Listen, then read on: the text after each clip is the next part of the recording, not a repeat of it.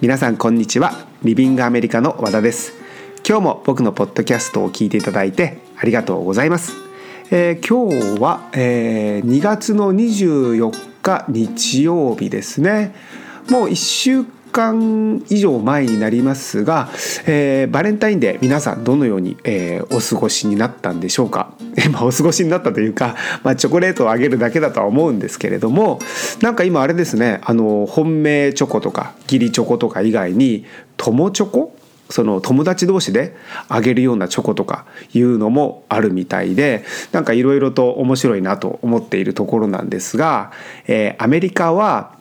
えー、まあ、レディーファーストの国なので基本的にやっぱり男性から女性にプレゼントをするという習慣ですね。で日本はまあその女性から男性に女の子から男の子にチョコレートをあげるんですが、ま、アメリカは男性から女性に花束をあげたりだとかカードをあげたりとかいうのが習慣になっていますね。ただ日本はねそういった1年に1回、えー、まあ女性がちょっとこうチョコレートあげるっていうのでドキドキするなという習慣はとてもいいと思いますし僕もやっぱり日本人なので バレンタインデーはまあ義理チョコだとしても、えー、女の子からチョコレートをもらえると嬉しいなっていうふうに思いますがまあもう年齢的に、まあ、結婚をしているのもありますけれども、まあ、完全に義理チョコですよね。まあ、それでもまあ嬉しいは嬉しいんですけれども。はい、えー、それでは今日のポッドキャストはお知らせからいきたいと思います、えー、いよいよ1ヶ月残り1ヶ月となりました、えー、ロサンゼルスで、えー、春のダンスキャンプの方を開催します。で日程は3月23日に日本を出発して4月の7日に日本に戻る2週間のプログラムになっています。でダンスレッスンなんですがえもう全米でも人気があるミレニアムダンススタジオえそれからムーブメントライフスタイルえこの2つのダンススタジオでえ好きなジャンル好きな先生のレッスンを受けていただくプログラムとなっています。でとってもとっても、えー、何ですかね人気のダンススタジオでもうその先生が本当に YouTube で見たようなあとは誰かのこうプロモーションビデオで踊ってるような先生が本当に目の前でレッスンをしてくれるので、まあ、レッスンのレベルだったり質の高さは当然なんですがそういった憧れのダンサーさんから直接レッスンを受けれるというのも魅力ですし、えー、受けてる生徒さんも、まあ、いろんなレベルの生徒さんがいるんですが、まあ、ダンスを始めてまだ2年3年という方からもう他で先生で教えてるような方であったりそれこそ誰かのバックダンサーが生徒として受けていたりというようなですね先生も生徒ももう刺激を受けまくれる そういったもう本当にワークショップみたいな感じですねそういったレッスンが毎日行われていますので、まあ、そういう刺激がもらえるレッスンを、えー、バンバン受けれると、まあ、ダンスの上達にも当然つながりますしそういった方たちと仲良くなれる機会もあります。えー、そういった、えーまあ、魅力が満載のダンスキャンプなんですが、えー、滞在方法は、えー、学生寮の4人部屋となっています。でこの学生寮なんですがダンススタジオまでの移動が便利で、えー、ムーブメントまでは歩いて10分ぐらいで行きます。でミレニアムまでも、えー、電車とバスで行くんですが、まあ、大体20分から25分ぐらいですねで移動することができます。でこの移動方法は、えー、現地サポートが、えー、ありまして、えー、スタジオへの同行サポートなんですけれども、え、到着初日か、まあ、翌日かどちらかになるんですが、え、日本人スタッフが、え、実際にその移動方法、え、ですねであのスタジオまで同行して、えー、ここ歩いてってねここで電車乗ってねここで降りてねここミレニアムだよここもムーブメントだよというふうにご案内しますのでまあ移動方法も心配がないですしその同行サポートは必ず日本人が行いますので分かんないことは、えー、全部日本語で確認ができるので、まあ、安心かなと思います。で春のダンスキャンプなんですが、えー、詳しい内容は、えー、リビングアメリカ春のダンスキャンプというふうに検索していただければ、えー、詳しい内容が出てきますのでそちらの方からご覧になってください。はい、えー、お知らせは以上となります。で僕の近況なんですがすごいすごい、えー、今更かもしれませんが、えー、UberEats を、えー、初めて初めてかな？初めてだったと思います。初めて、えー、使ってみました、えー、日本でも結構 UberEats はあの流行ってきてるというか知名度が上がってきてると思うんですが、えー、ロサンゼルスではもうバンバンみんな使ってるんですね。ただ僕が性格上僕の性格ですね、えー、こういった新しいサービス特にアプリだったりだとかインターネット上のものを使うのってすごく勇気がいるのとえーまあ、ビビりまくりなので、えー、頼もうかなどうしようかな頼もうかなどうしようかなって思いながら、えー、ずっと使ってなかったんですね。まあ、ただあまあ今日はいいや使ってみようかというですねなんかこう日がありましてで家の近くの、えー、マックマクドナルドとあともう一個別なお店ですねあの日本食レストランのそぼろご飯を、えー、オーダーしてみたんですね。あでごめんなさいそもそも UberEats ってあれですねご存知かもしれませんが、えー、デリバリーのアプリです。だからこうオーダーするとあと何分で、え到着します何と何を頼みましたっていうので配達をしてくれるんですがまあその2つを頼みましてであと何分で到着しますってちょっと遅れましたがね。10分ぐらい遅れたんですが、えー、無事届きました。ではとっても便利じゃんと。思って、えー、中身見てみるとですね僕マックのそのラージサイズを頼んだんですね。でもレギュラーサイズだったんですよ。でああ出た出たと、えー、こういう間違いがあるとどうしようお金はもうラージサイズ分払っちゃったしああやっぱこういうのってもう使わない方がいいのかなってもともとビビリな僕の性格なのでもうやめようかなみたいな感じで思ってたんですね。ただ一応カスタマーサポートの方にそのラージサイズマクドナルドのマックのラージサイズだったのにレギュラーサイズが来ちゃったということを文面で送ったんですね。でしかも UberEats、えー、僕のアプリは日本語で入っているので、えー、僕ロサンゼルスに住んでいますが一応日本語で打ってみたんですね。あのまあ一つのそぼろご飯は良かったんだけどもう一つの方が、えー、ダメだったと。であの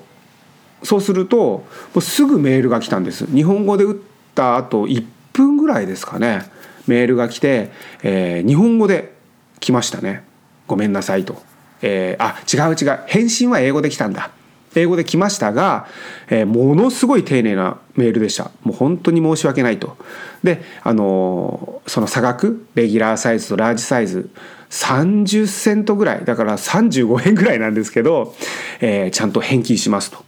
いうのであこれは安心だと思いましたね。まあ、まずそもそも日本語で打てるっていうのがすごく楽ちんで、まあ、英語で打てよって話なんですが日本語で打っても大丈夫っていうのとえー、そういう間違いがあってもすぐに対応してくれる。例えばこういうのでこういうのでこういうのでこういうので確認してこうしてこうしてああもうなんだよ面倒くさいなそっちが間違えたんじゃんっていうふうには全くならずにもうえー？って打ったらすぐ返ってきてもう本当に申し訳ない。ものすごい丁寧な文章ですぐ返金しますと。いうことだったのであこれは安心して使えるなと思って、えー、安心してマクドナルドを食べました。で僕はまたこれから使うと思います。とっても便利だったしあとその時間帯とかによっては、えー、その配達料デリバリーの料金がタダになったりもするんですね。だからデリバリーなのに本当にそのオーダーするお金だけで済むなんですよね。だからすごくこう便利ですよね。だから留学生も、えー、ぜひぜひ留学中に例えばみんなでピザ食べようっていう時に、えー、ピザ屋さんに電話してオーダーするのではなくてウーバーイーツで、えー、オーダーしてデリバリーしてみんなでピザ頼めばみんなでピザ食べることができますし外出して外食する必要もないですしとても便利かなというふうに思いましたね。ただえー、ウーバーイーツ、え、オーダーするにはクレジットカードの情報がいるんですね。で留学生によっては例えば高校生とかだとそもそもクレジットカードが作れませんし日本で、えー、まだまだクレジットカードは浸透してないと思うのでクレジットカードを持ってない留学生とかもいるんですね。でそういった場合は日本でそのウーバーイーツのアプリをダウンロードするときに本人のクレジットカードじゃなくてもいいんですね。だから例えば親両親のクレジットカードの情報を入れてもらってで理由も例えばじゃあ留学するからその時にあのこういうアプリがあるとあの例えば寮とか滞在してる時に、えピザとかオーダーして食べれるからと。いうふうに言ってであの親のクレジットカードで登録すれば別に自分のクレジットカードじゃなくても登録することができるので、まあ、日本で事前にアプリをインストールしてくるということが必要ですがすごく便利で対応もきちっとしているので、えー、もし留学中に、えー、そういう機会があればぜひぜひ使っていただきたいかなというふうに思いました。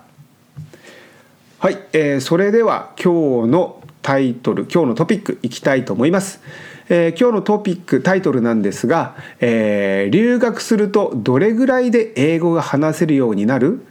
留学中の英語の上達から留学前にできる営業え ごめんなさい。もう一回いきます、えー、留学するとどれぐらいで英語が話せるようになる？留学中の英語の上達から留学前にできる英語の勉強の仕方までを詳しく解説というですね。ごめんなさい。自分でも噛むぐらい、えとっても長い、えー、タイトルにしてみましたが今回はその留学中の英語の上達について詳しく詳しく、え、お話をしていきたいと思います。でそもそもですねやっぱり留学するぐらいだから、えー、留学中にどれぐらい英語が上達するのかというのは、えー、留学生にとってはとっても気になるところだと思います。でまあその今回のポッドキャストは、えー、まあ具体的にどれぐらいの期間で、えー、どれぐらい英語が上達するのかを、えー、お話ししていきたいと思います。で最後の方にはその留学する前に、えー、日本でできる、えー、英語の勉強法もお話ししていきたいと、思っています。でまずその留学中にどれぐらい英語が上達するのかということなんですがまずですねそもそも留学して初めの方もう本当に初めですね、えー、留学初めの23日ぐらいですかねはもう全く、えー、何を言っているのか、えー、ほとんど理解はできないと思います。これはですね、えー、たとえ日本でも一生懸命一生懸命英語の勉強をしてきたとしても、えー、まあ、言い方はちょっときついかもしれませんが、えー、初めの方は英語を聞き取ることはほとんどできないと思います。これはもうそのもう留学生全員に共通していることです。なのでもうあの安心していただきたいんですが自分だけ全くわからないっていうことではありません。えー、留学生は全員同じです。でもこの理由はもう簡単でもう単純に英語に、まあ、耳が慣れてないだけなんですね。で日本でできる英語の勉強はもうほとんどが、えー、英会話以外の勉強です。でもうそれは読み書き中心の勉強で、まあ、単語を覚えたり文法を覚えたりなので英語を聞くということに対しての、えー、学習時間が、まあ、圧倒的に足りてないだけなんですね。でこれはですねたとええー、例えば町の英会話教室に通ってていたとしても同じことで1週間に1回1時間とかいう、えー、英会話の勉強をしていたとしてもそれ以外の、えー、1日24時間、えー、全部日本語で話しているともう会話としての、えー、英語に触れる時間はやっぱり、えー、圧倒的に足りていません。でさらにですねその日本での英会話の勉強のレベルがアメリカに来て実際にアメリカ人と話す、え、英会話のレベルとは大きく大きく違います。で日本で英会話の勉強をする場合はとっても簡単な英語、まあ、英単語でとってもゆっくり話すレベルから始まります。でこれはそもそもそうなんですよね。スタートなので。それは決して悪くないんですがその日本でもう入門レベルも入門レベルですよね。そのもう本当に入門レベルで英会話の勉強をしていたのに留学をすることでもう全員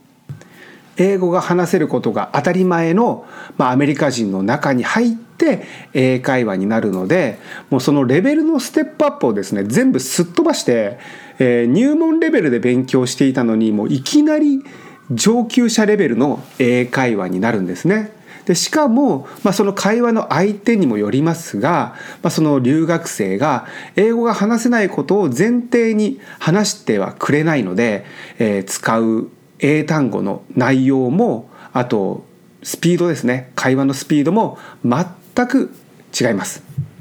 でそんなですねもう英語の聞き取りに関しては、えー、今まで全くの赤ちゃんレベルだったのにその赤ちゃんがいきなり大人と、まあ、言ってみれば 100m 走を一緒に走らされるような 状況になるのですね。でそんな状況ではまあ英語が聞き取れなくて、まあ、当たり前なんですけれどもまあ、なので、まあ、そういった理由から、まあ、どんな留学生であっても、まあ、初めの23日は、えー、何を言ってるのか全くわからない状況が続きます。ただですねえー、留学生活はスタートしていますのでその分かる分からないには関係なく、まあ、英語はですねこうどんどん襲ってくるわけですね。であの例えば学校への登録だったりだとか、えー、買い物しなきゃいけなかったりだとか、えー、例えばそうですね留学の時期間によっては銀行口座を開けなきゃいけなかったりだとか、えー、そういうことがあります。でそういうことは全部やっぱ英語でやらなきゃいけないので、まあ、英語に関して言えば、まあ、この時期ですね本当に留学初めの方です。えーまあ、23日と限定してしまいましたが、えー、一番厳しいかもしれません。ただまあここはですねもう紙に書いてもらったりだとかもう分かるまで何度も聞き返すとかあと今であればもうスマホの翻訳アプリをもう使いまくって、えー、乗り切るしかありません。でそのまあ23日を過ぎると、えー、急急激に英語が分かるようにはなるわけではないのでまだまだ、えー、努力は必要なんですがただこの23日を乗り切ると、えー、ちょっとした変化が出てきます。それはですね英語の上達の変化ではなくて留学生の、えー、気持ちの変化です。でほとんどその英語が聞き取れないという状況に対して、えー、自分は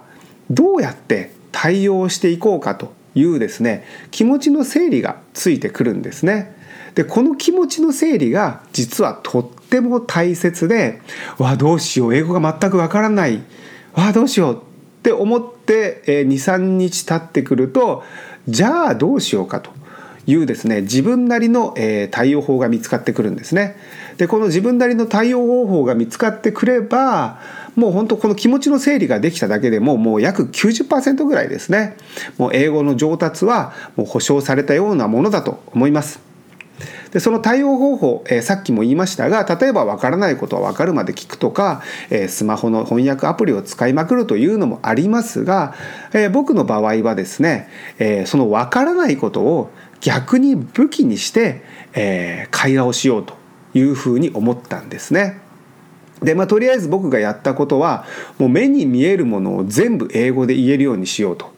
え、例えばパッと見て、え、車が走っていれば車はカーじゃあ走るはえー、車はランですよね。走る。でタイヤとか、えー、空、えー、木手指爪とかもう そういうことですよね。あの至る所信号機とか標識とか全部英語で言えるようにしようと。で思ったんですね。で分からないことは、えー、辞書で調べたり、えー、その時僕はホームステイをしていたので、えー、ホストマザーに聞きまくりました。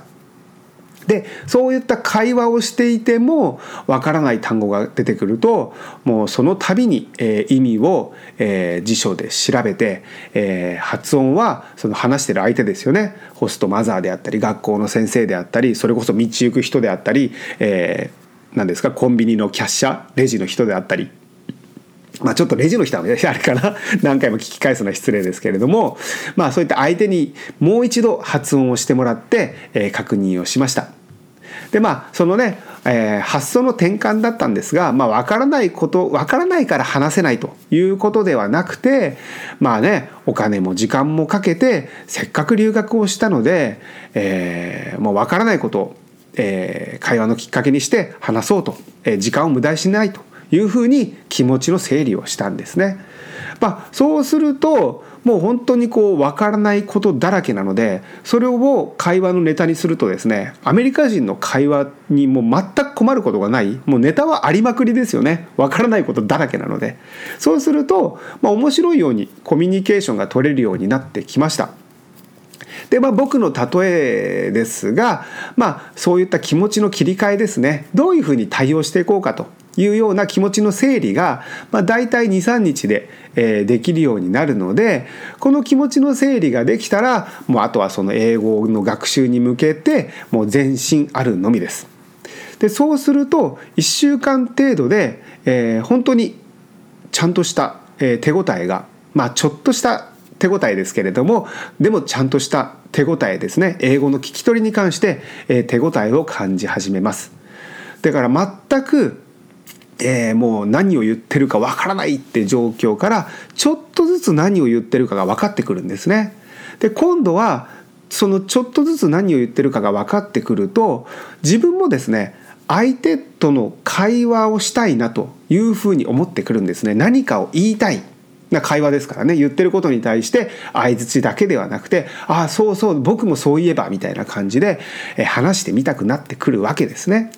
でここが第2の壁になるんですが今度は自分がしゃべる方、まあ、言ってみれば会話の主導権を取る場合があるんです。で今までは、えー、聞き取りに必死だったのでもうただただ聞くことに専念してればよかったんですが少しずつ相手が言ってることが分かってきて少しずつ会話になってくると、まあ、さっきも言った自分の考えや思ってることあと興味のあることを、えー、話したくなってくるわけですね。で話し始めると自分が話し始めると相手は聞いてくれるので、まあ、自分がその時の会話の主導権を持つことになるわけですが今度はですね、えー、自分の言いたいことを、まあ、英語で言えないという、えー、ジレンマが襲ってきます。でこれが大体、えー、留学をして、まあ、2週目3週目になるんですが実はですね、えー、この英語を話す方の、まあ、英会話英会話でも聞く方話す方ありますが、まあ、話す方の英会話も同じで単純に日本での、えー、学習時間が足りてないだけです。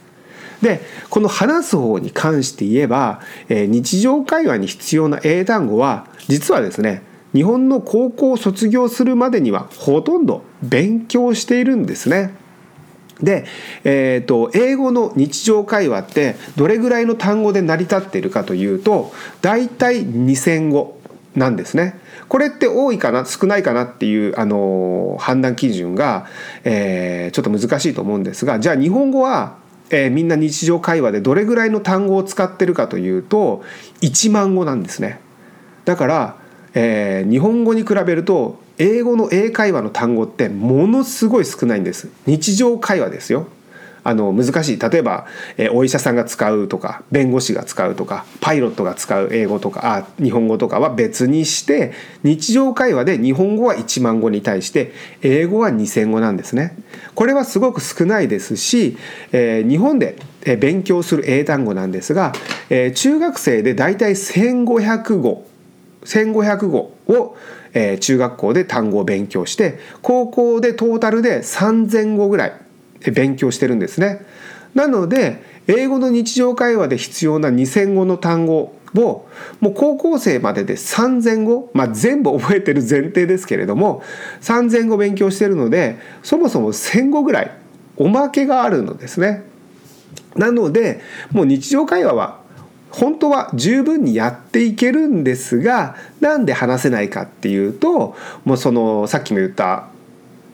日本で入門レベルでの英会話話す方も同じです。しかやってないのにいきなり留学してアメリカ人相手に英会話っていう経験が足りてない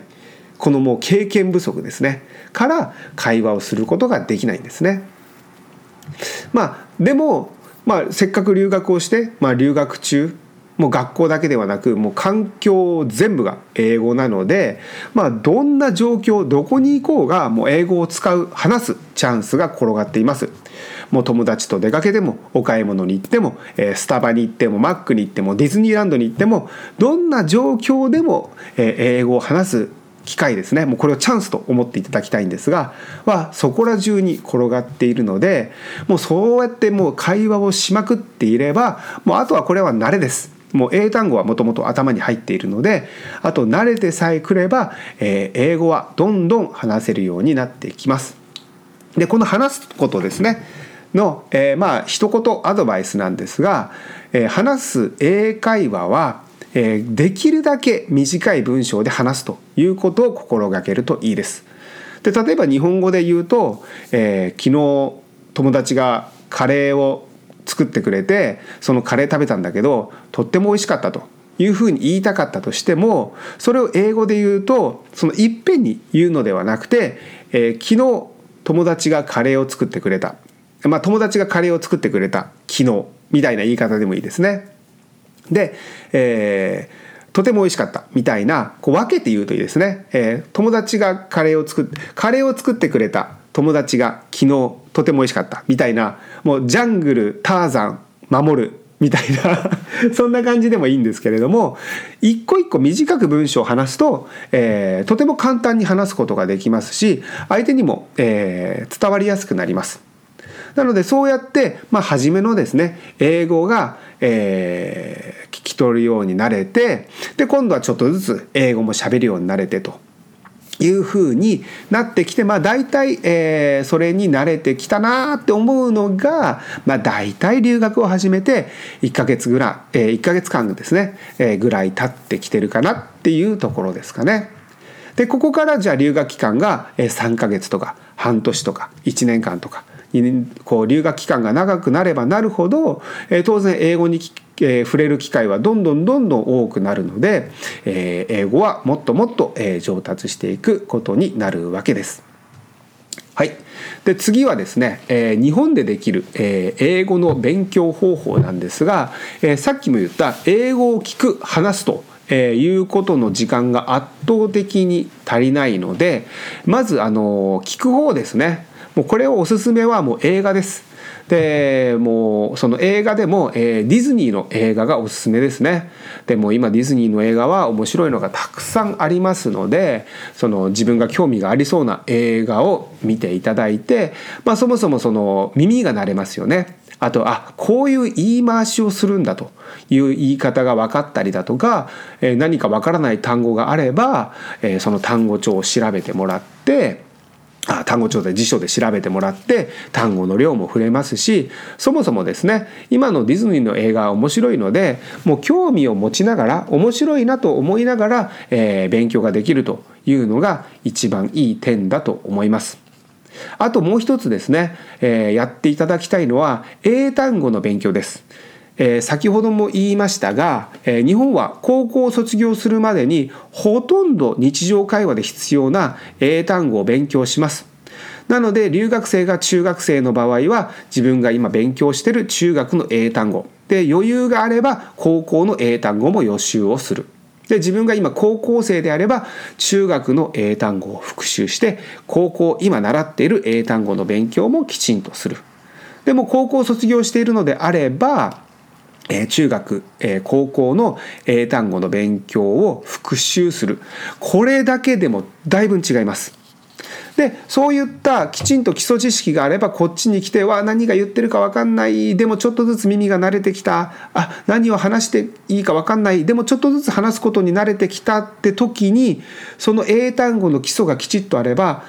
結構耳も聞き取れますしあこれってこういうこと言ってるんだってもともと自分の中にその知識があるので、えー、言ってることも分かるんですね。あと話す時にいろんな単語が出てくるようになるとその単語量が多ければ多いほどたくさん幅のある会話もできるようになりますし何より自分が言いたいことがきちんと相手に伝わるということですね。でもう一つ、えー、ポイントなんですがこれはですね留学期間が3ヶ月程度3ヶ月ぐらいまでであればもうこれで全く問題はありません。ただ留学期間が半年間とか1年間とか長期の場合はもう少し上を目指してほしいんですね。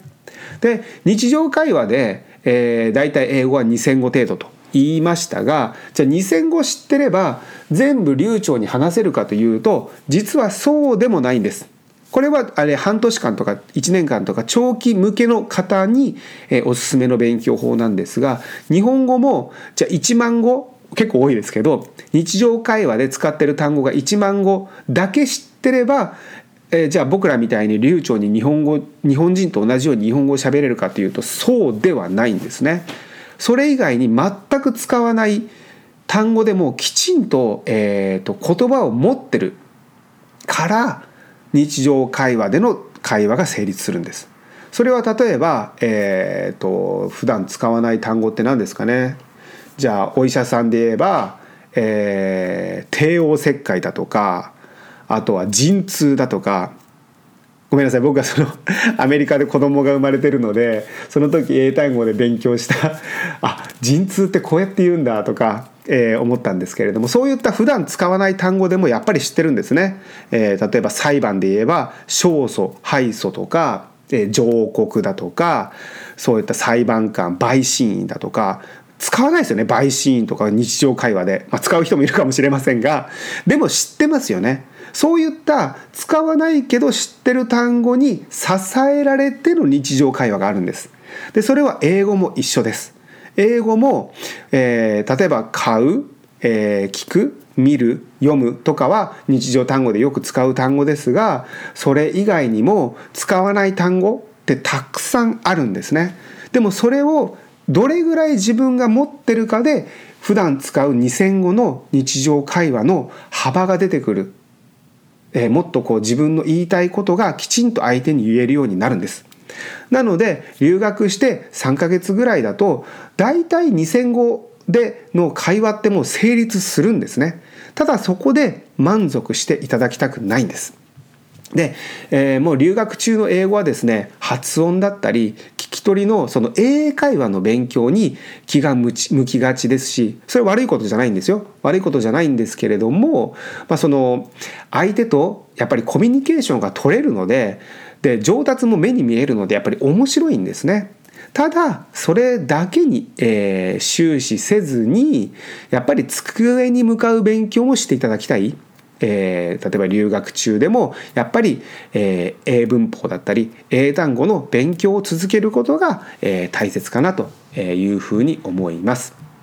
で最後にもう一つだけもう本当に最後の最後のおまけなんですが、え、留学をし始めて、えー、分からなくても落ち込まないでください。で落ち込むと思いますがまあいい意味で、え、期待をしない方がいいってことですね。